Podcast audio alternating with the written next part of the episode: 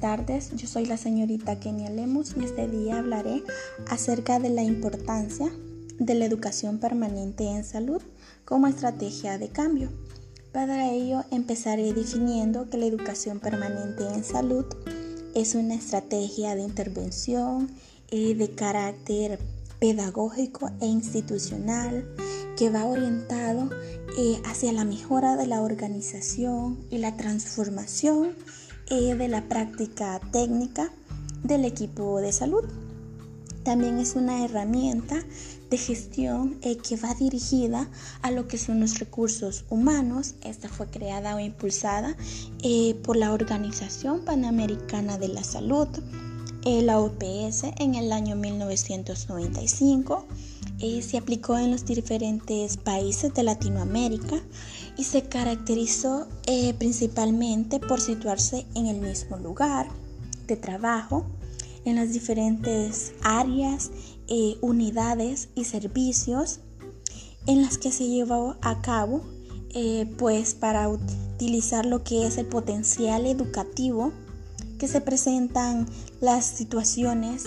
laborales cotidianas. Eh, pues las necesidades eh, de aprendizaje surgen eh, del análisis de las prácticas de trabajo,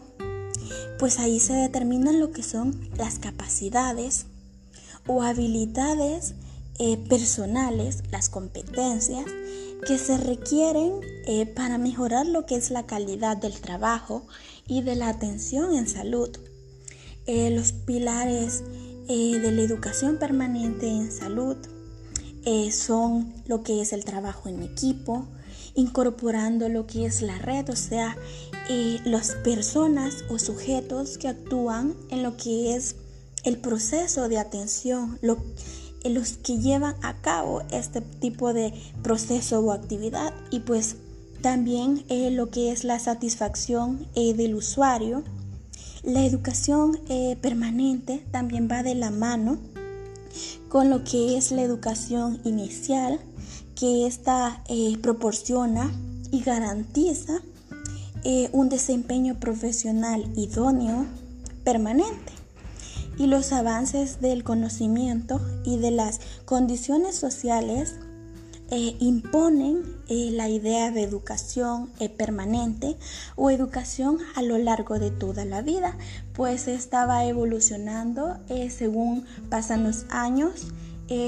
ha venido desde años pasados hasta nuestra actualidad. Y pues sin una educación continua, pues una alta proporción de la competencia inicial no es congruente eh, con los requerimientos de lo que es la práctica y pues se olvida en algunos años de lo que es la formación inicial. También se brinda lo que es un aporte para compensar esta situación o esta brecha